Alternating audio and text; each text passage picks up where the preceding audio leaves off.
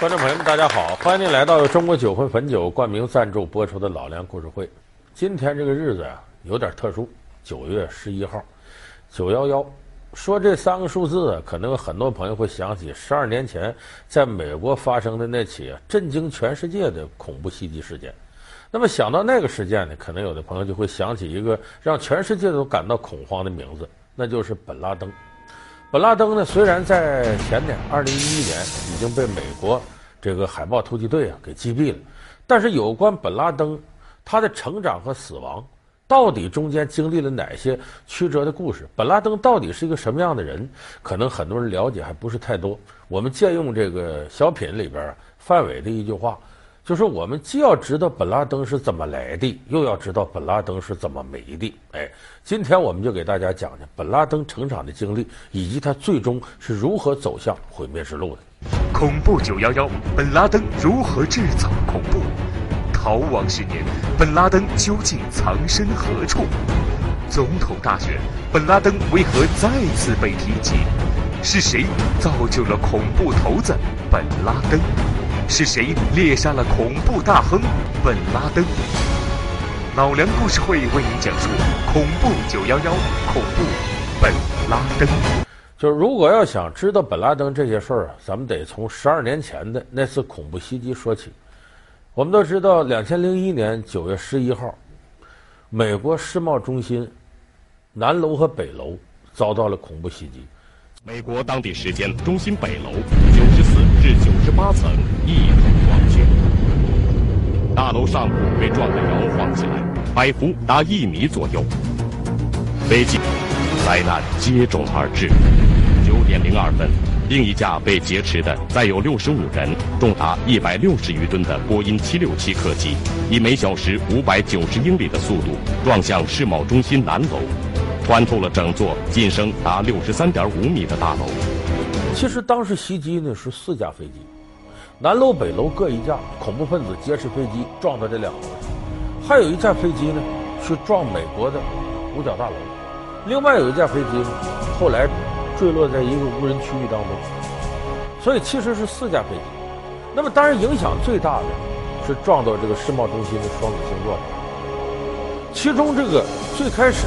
被撞这一个楼撞完了之后呢，另外一个楼里头，北楼是先被撞的，南楼这边一看那楼飞机撞上了，开始没有人以为这是恐怖袭击，以为这是正常的飞机失事，所以甚至南楼里头好多的经济工作人员都没有放下手头的工作，说这没事结果隔了半小时，有个飞机空中绕弯，啪撞到南楼上，这大家才知道这是有预谋的恐怖袭击。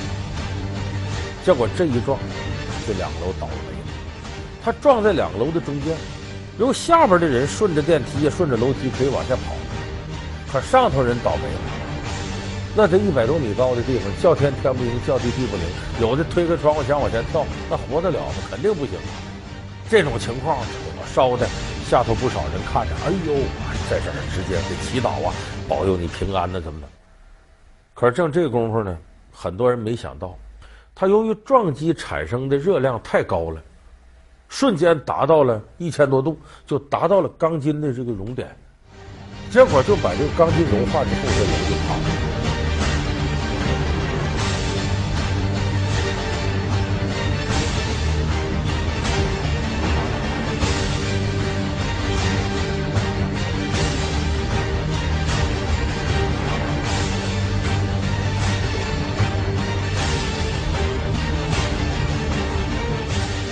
所以说九幺幺这两个楼啊，后来一调查，不是撞塌的，是烧塌的，就把钢筋融化了，一融化支撑点没了，塌下来，这一塌坏了，底下在这给祈祷的人瞬间就给拍了。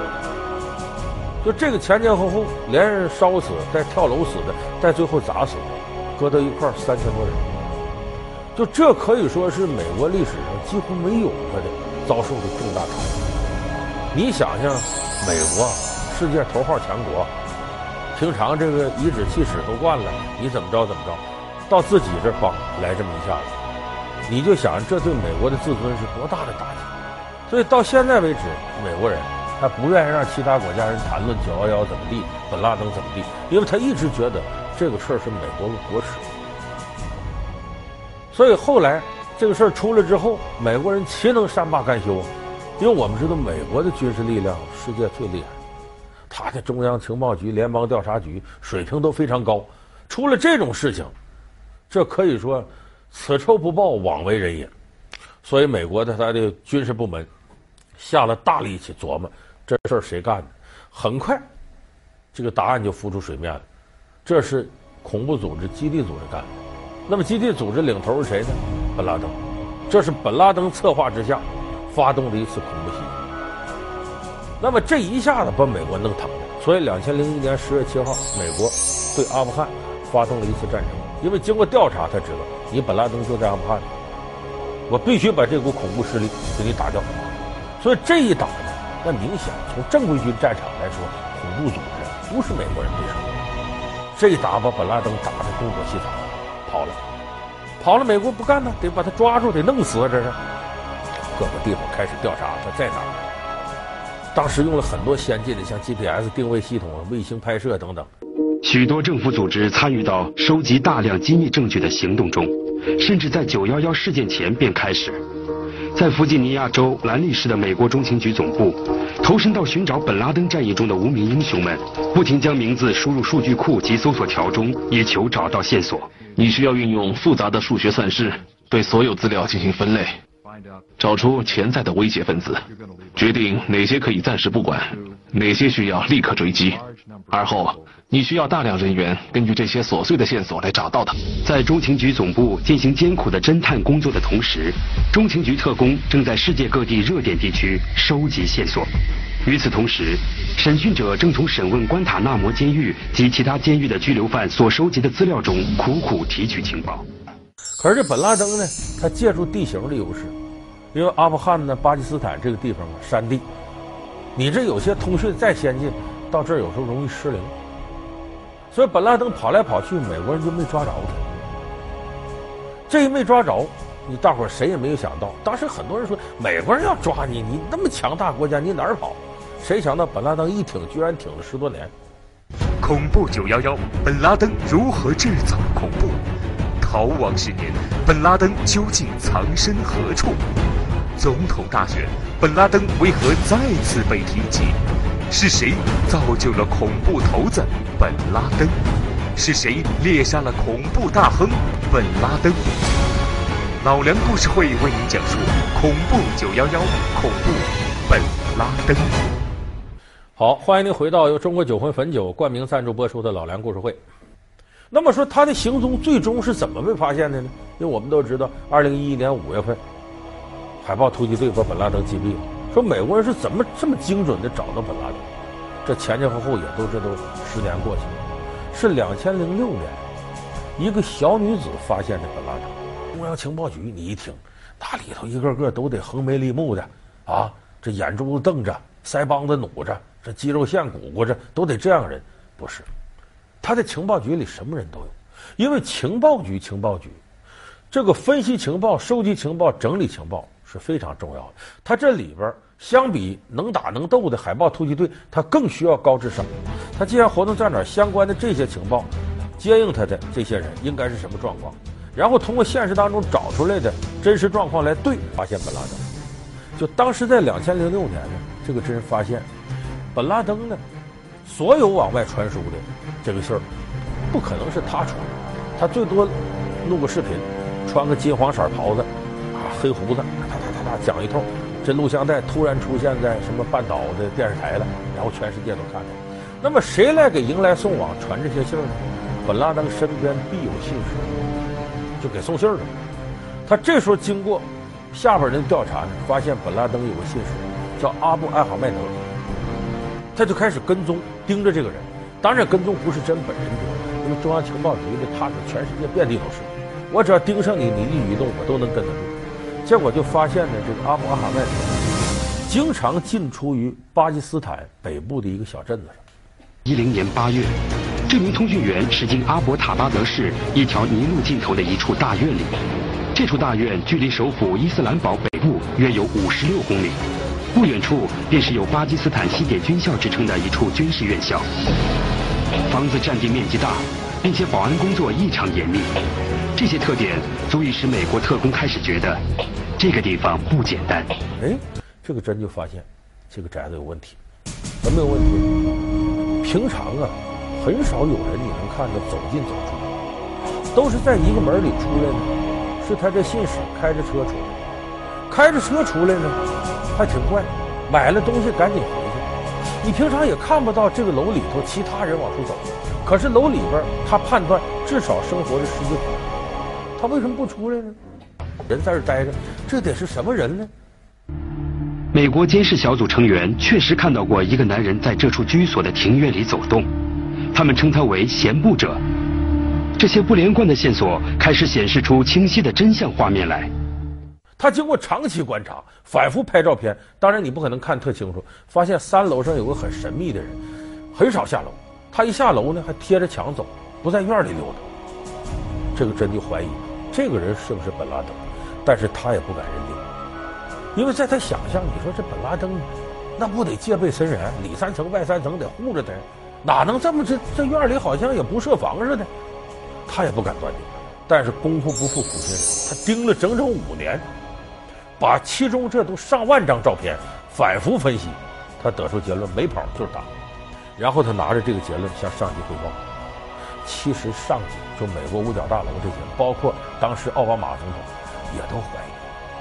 你说这个地方是巴基斯坦的地方，你说本拉登在这，我派人过去把他弄死。他要真是本拉登，还则罢了；他要不是怎么办呢？巴基斯坦是主权国家呀，我跑到人那直接就袭击，把人弄死了，这是犯国际上大忌讳的。这要再弄错了。美国这老脸往哪儿搁？没准奥巴马都得引咎辞职。所以这个事儿，上峰也是左考虑右考虑，也找了很多业内专家反复比对，最终得出结论：百分之九十九的可能，这就本拉登老巢。那既然有这么大把握，动手吧。所以在二零一一年五月份的时候，奥巴马下令派出两架美国的黑鹰直升机，这是美国战斗机里很有名的直升飞机。这个直升飞机呢，是在这个阿富汗美军基地起飞，然后悄无声息的就飞到巴基斯坦去了。这个上边呢是载着美国海豹突击队的第六分队。巴基斯坦当地时间接近中午十二点时，由七十九名特种部队作战人员组成的小组离开美国驻阿富汗贾拉拉巴德一处美军基地，前往阿伯塔巴德，准备夜间抓获奥萨马本拉登。军队驾驶两架黑鹰直升机和两架双螺旋桨支努干运输直升机，支努干直升机载有指挥官、通讯人员及后备部队，而黑鹰直升机则载有突击部队。按照这个前面制定，那么这个过程，有人说怎么知道那么详细呢？这些人不仅带着夜视仪，就晚间进去看得清清楚楚，脑门这都有摄像头。说安摄像头干嘛？这还录像吗？不是录像，电视台叫现场直播。就这边的信号。把楼里都观测到了，那头远在万里之外的美国白宫地下室，奥巴马跟美国国防部的人大概十几号人就坐到电视机前看现场直播呢。你想想，奥巴马这时候他紧张的要命，因为美国在之前本拉登九幺幺袭击之后，到他这已经四任总统了，啊，从这布什啊，从那个那个时代一直走到他这，都快四任总统了。这四任总统再不能解决美国国耻的问题。他这脸往哪搁？而且这一战，我前面说了，人家是个主权国家，你派人不通知就到那去就收拾人去了，这犯忌讳。所以奥巴马紧张的，他比那个海豹突击队队员都紧张，站着看现场直播。我估计这可能是世界上最刺激的现场直播，那世界杯决赛都没这个刺激。就这么，这个海豹光打死不是，赶紧搜屋里看看，在屋里边窗帘后头找到一件金黄色长袍。就是本拉登发表视频讲话那场合，还发现了这么一瓶染色剂，大把的染色剂。本拉登五十多了，胡子早就花白了，可是他一出现在半岛电视台讲话的时候，胡子是黑的，显得年轻精神。就是这个染色剂染的。又找到了一些机密文件，这些凑到一块儿，确信这人确实是本拉登。然后把他下边人相关该控制控制，他老婆孩子都控制住。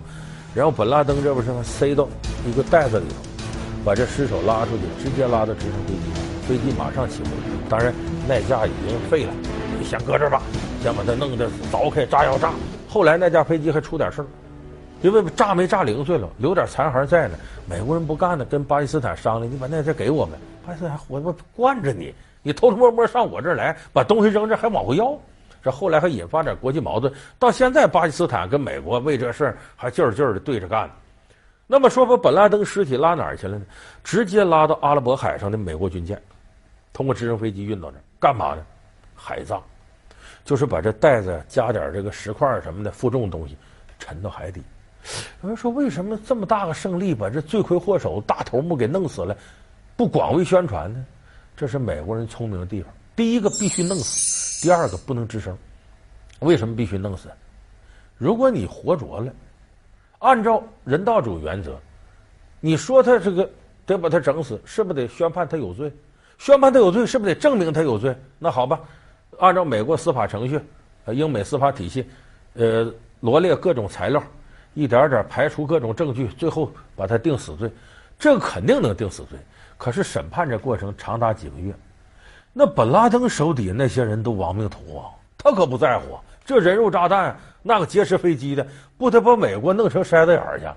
所以美国当时一开始定这个策略，咱们想就是要把本拉登直接弄死，以绝后患。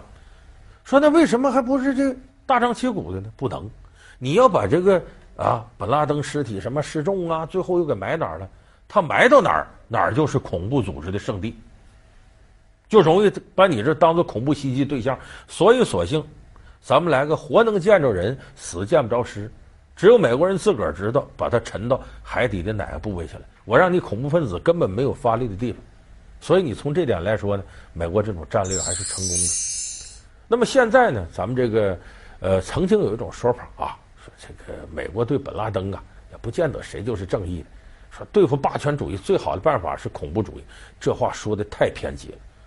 因为无论美国在世界范围之内实现它的战略有多大的个人考量，但是在对恐怖主义袭击这个问题上，其实全世界所有爱好进步和平的人士和美国应该是站在同一立场上的。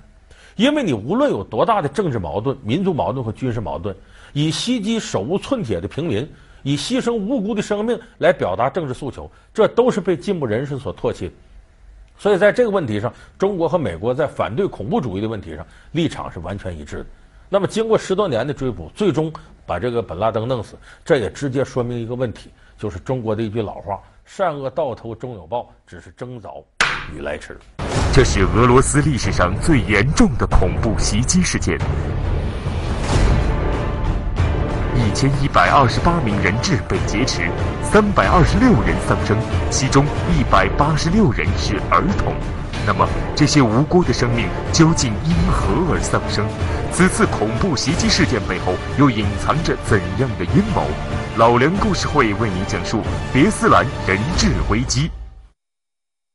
好，感谢您收看这期由中国酒魂汾酒冠名赞助播出的老梁故事会，我们下期节目再见。